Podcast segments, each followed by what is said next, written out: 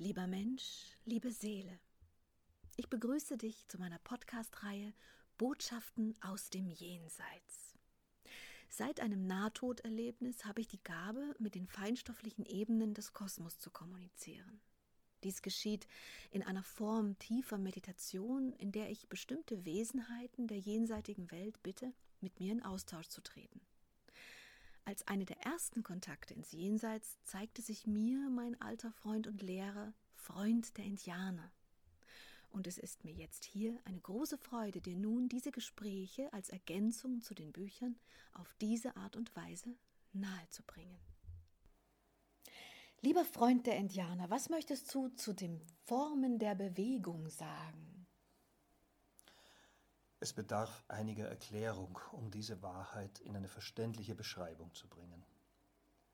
Du musst erst erklären, dass Bewegung die Essenz der Energien ist. Bewegung erschafft Verwandlung und Wandlung erschafft Bewegung. Somit sind beide Prozesse voll miteinander verbunden und keiner kann ohne den anderen geschehen. Die Bewegung beschleunigt die Wandlung und die Wandlung bewegt die bereits existierenden Verbindungen. Somit ist die Bewegung der Kräfte einer Seele mit ihrer Wandlung verbunden. Doch lass mich bitte noch tiefer gehen. Die Formen des Lebens entstehen alle allein aus der Bewegung heraus. Diese Bewegung ermöglicht die Formen der Seelen in einem Körper. Die Formen des Lebens bewegen die Möglichkeiten des Lebens. Die Formen der Seele bewegen die Möglichkeiten der Seele. Bitte versuche das noch ein bisschen deutlicher zu erklären. Wie meinst du das? Die Menschen beleben Materie, kreieren dabei eigene Impulse und erschaffen dadurch Materie. Die Seelen beleben die Formen aus den energetischen Prozessen, die weit länger wirken und tiefer, als die Bewegung der Körper dies jemals kann. Daher müssen wir unterscheiden zwischen der Bewegung der Seelen und der Bewegung der Körper. Die Bewegung der Seelenenergie ist eine allzeit erlaubte Kraft. Sie kennt keine Zeit, wie ihr sie kennt. Sie kennt dennoch den Prozess der Reife.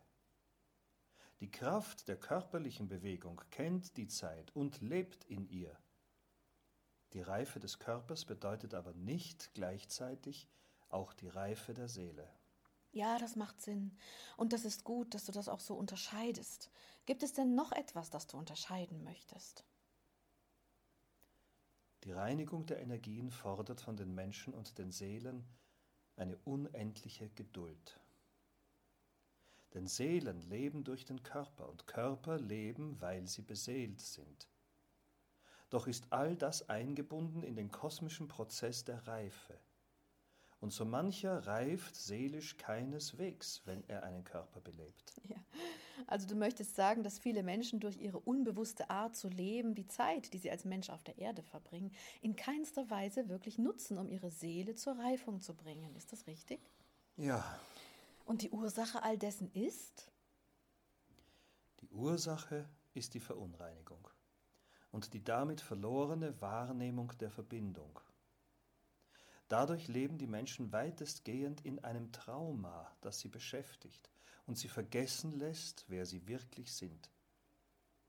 Doch zurück zur Bewegung der Seelen, die letztlich über der Bewegung der Körper steht. Ich möchte darauf hinweisen, dass die Kräfte des Lebens immer in Bewegung sind. Die Menschen, die weiter verharren in Situationen und Umständen, die sie festhalten, diese erfahren nicht nur körperlich keinerlei örtliche Bewegung, doch auch und vor allem seelisch keine Bewegung. Die Bewegung der Seele braucht die Bewegung der Körper. Das ist aber nicht die Bewegung, die ich meine, wenn ihr sportliche Aktivitäten tut. Ich meine die Bewegung aus einem Zustand heraus. Du hast sicher Beispiele. Hm, ich überlege. Man könnte hier folgendes Beispiel nehmen. Wenn ein Mensch gerne den Beamtenstatus lebt, dann bedeutet das für ihn eine gewisse Art Sicherheit in dieser Form, die ihm bis zu seinem Ableben garantiert wird. Diese Menschen leben dann ihr Leben in dieser Form Und ich glaube, du möchtest sagen, dass eine derartige Möglichkeit zwar einerseits diese Sicherheit bringt, aber andererseits auch keine Möglichkeit bietet, dass dieser Mensch ganz andere, vielleicht viel erweiternde Erfahrungen sammelt, sondern sich immer nur in diesem Rahmen bewegt. Ist das richtig? Ja, das ist genau das, was ich meine. Ich meine mit Bewegung der Körper letztlich eine Bewegung aus euren bisherigen Lebenszuständen heraus in neue Erfahrungen von Zuständen. Doch dazu braucht es Mut, und diesen haben wenige.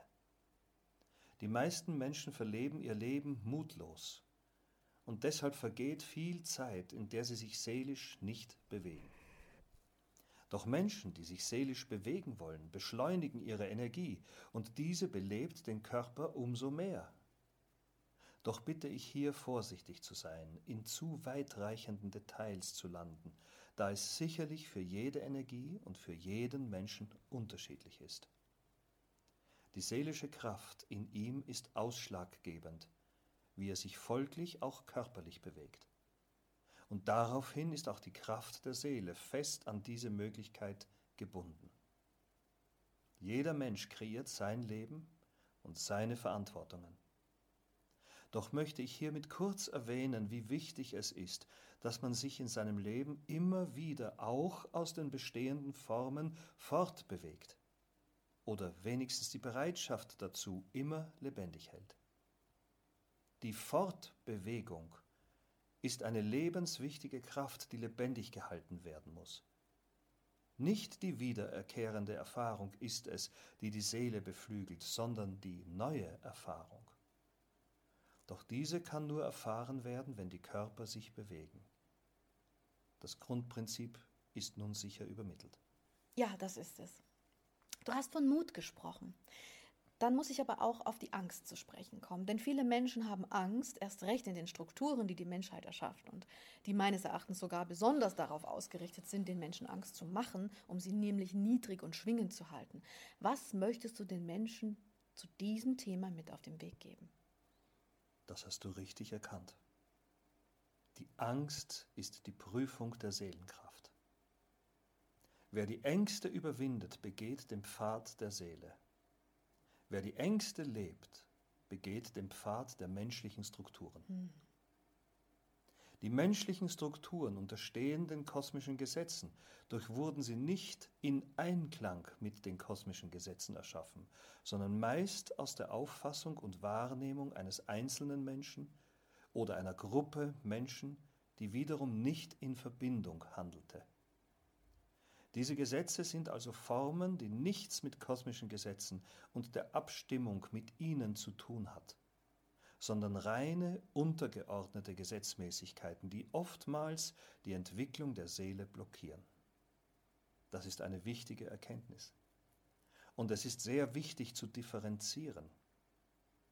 Die Bereitschaft der Seele, sich zu entfalten, kennt keine Grenzen sowie keine Angst. Da Menschen aber Gesetze und Formen schaffen, die Grenzen schaffen und Angst hervorrufen, blockieren diese Ängste diese Kraft der Seelen. Mhm. Deshalb ist Angst ein wichtiger Punkt, da er Teil der blockierenden Kräfte ist, die die Menschen letztlich nicht bewegen, körperlich und daraufhin auch seelisch. Die körperliche Fortbewegung aus einem Zustand heraus ist ein wichtiger, entscheidender Prozess des menschlichen Lebens. Wer also lebenslang in den gleichen Formen verharrt, mhm wandelt keinerlei Kraft in sich, die wiederum die Seele befreien könnte. Er hat das Ego entscheiden lassen. Ich verstehe dich und deswegen möchte ich auch noch mal ganz kurz zusammenfassen. Du redest nicht davon, dass es wichtig ist, dass man jeden Tag ins Fitnessstudio geht oder dass man auf dem Weg zur Arbeit Fahrrad fährt, sondern du redest davon, dass sich Menschen die Kraft bewahren, die sie weiter bewegt aus ihren jetzigen Lebenszuständen heraus. Eine Kraft, in der sie sagen, ich möchte dies erfahren, ich möchte das noch erfahren, ich möchte dorthin gereist sein und ich möchte diesen Zustand erlebt haben. Wenn ich zum Beispiel ein Jahr lang in einer Firma oder in einem Ort gearbeitet habe, dann möchte ich weiterziehen können, um dann die nächsten Erfahrungen zu sammeln. Und so hat die Seele die Chance, dass sie durch diese vielen erschaffenen neuen Möglichkeiten sich um ein Vielfaches mehr erweitern und dadurch reifen kann, richtig? Richtig. Aber was ist mit der ganzen Problematik der Verantwortung? Ich meine, die Menschen bekommen Kinder, so entstehen Familien. Es wäre in den Augen der Menschen verantwortungslos, jetzt zu sagen, ja super, dann ziehe ich jetzt weiter, egal was mit meinen Hinterbliebenen ist. Was machen wir denn mit solchen Menschen? Das ist auch eine wichtige Frage. Entscheidend ist hier nicht die Form der Familie, sondern die Form des Glaubens. Ach echt? Wieso die Form des Glaubens? Denn feste Strukturen fordern die Menschen gleichzeitig auf, die Flexibilität im Geiste zu öffnen. Ich meine damit konkret. Menschen, die Familien erschaffen, sind aufgerufen, in dieser Struktur, die sie selbst erschaffen haben und die frei gewählt wurde, die Erlaubnis zu geben, dass sich respektvoll jedes Wesen in dieser Familie entfalten darf. Ich möchte vor allem in diesen Strukturen darauf hinweisen, dass es wichtig ist, dass ihr euch erweitert und öffnet in euren Glaubensmustern. Nicht die Kinder müssen euer Leben leben, nicht die Eltern müssen die feste Form der Versorger sein. Sie sind dennoch auch freie Menschen, die weiter ein Leben in Flexibilität und Entwicklung leben können. Die Kinder müssen ihren Eltern derartige Freiheiten geben, so wie die Eltern den Kindern. Denn die Entwicklung der Seele ist niemals mit dem Entscheiden für eine Familie eingestellt. Hm. Das ist nicht gesund und nicht richtig. Daher möchte ich es erwähnen. Die Kinder sind eigenständige Wesen, die wie wir alle in Formen geschlüpft sind, die ihnen ermöglichen, sich zu entfalten. Daher, bitte, liebe Eltern. Betrachtet eure Kinder genau, fragt sie genau, wo sie sich wohlfühlen und wo nicht. Fördert dies und blockiert nicht, was sich zeigt. Das Wesen will leben. Es braucht eure Unterstützung, diese Bewegung zu tun. Auch hier ist es möglich, Bewegung zu schaffen, obwohl feste Formen der Familie bestehen. Hm, ich verstehe.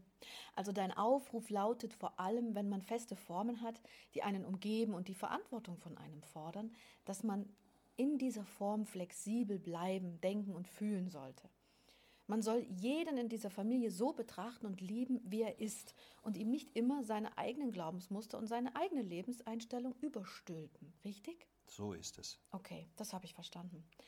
Sind denn Menschen, die eine Familie haben und sich trotzdem aus dieser Form gänzlich fortbewegen, sich also scheiden lassen oder von einem Tag auf den anderen einfach verschwinden, sind diese Menschen verantwortungslos oder verantwortungsvoll in den Augen des Kosmos? Wie ist das zu sehen? Das ist eine extrem eigene Sache.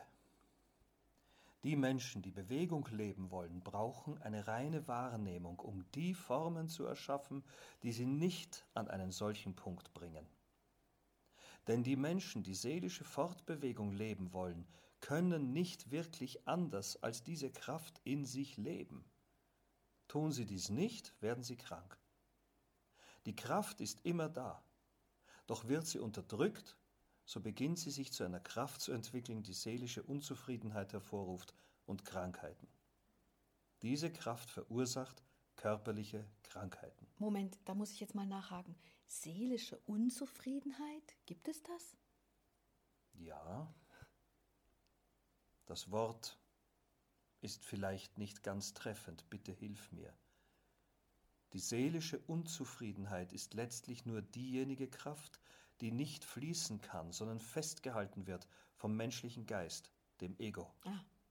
Das heißt, du willst den Menschen aufrufen oder die Menschen aufrufen, dass sie nicht erst anfangen, in Strukturen hineinzugehen und diese leben, die ihnen eigentlich gar nicht entsprechen. Richtig? Richtig. Auf Deutsch, Überlegt euch genau, ob ihr beispielsweise Familien gründet und diese dann erhaltet. Seid ihr in dieser Form oder in diesen Strukturen noch flexibel genug, um euch wirklich seelisch zu erweitern? Und wenn das nicht der Fall ist, dann findet eben eine andere Form und kreiert diese. Richtig? Ja, genau. Es muss nicht die Form einer Familie sein, die derartige Blockaden darstellt. Alles, was euch in einem energetischen Zustand verharren lässt, der eure eigentliche Kraft der Bewegung und Wandlung nicht zulässt, ist zu überdenken. Ja, ich verstehe. Aber gerade wenn es um die ziemlich feste Form einer Familienstruktur geht, gehören ja immer zwei dazu. Aber das ist sicher eine andere Geschichte, oder? Das ist es. Danke. Nun habe ich noch ein paar andere Fragen zu einem ähnlichen Thema. Es ist den Menschen immer wieder und immer mehr ein Rätsel. Ist das Licht eine Form der Bewegung? Ist es die Quelle aus allen Seins oder etwas ganz anderes? Wie nimmst du Licht wahr als eine Form der Bewegung, die wir ja gerade besprechen? Was hat das für eine Bedeutung, das Licht? Das Licht ist die Kraft des Kosmos, die Weite und Fülle für die Wesen bringt. Es ist Teil der kosmischen Energie, doch nur eine Ausdrucksform. Verstehst du mich? Ja, aber wenn Menschen, also Menschen haben an, in ihren Messungen dem Licht eine Geschwindigkeit zugeordnet. Unsere Wissenschaftler sind der Meinung, dass die Lichtgeschwindigkeit das schnellste ist, was es gibt.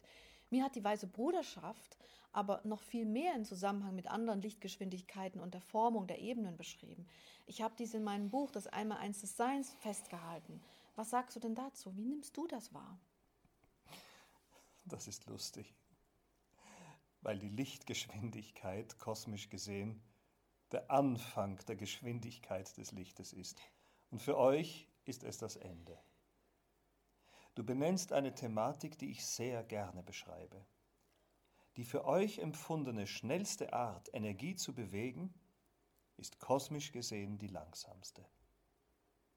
Doch bewegen sich die kosmischen Energien viel, viel schneller und die Impulse dazu in deinem anderen Werk sind völlig richtig festgehalten.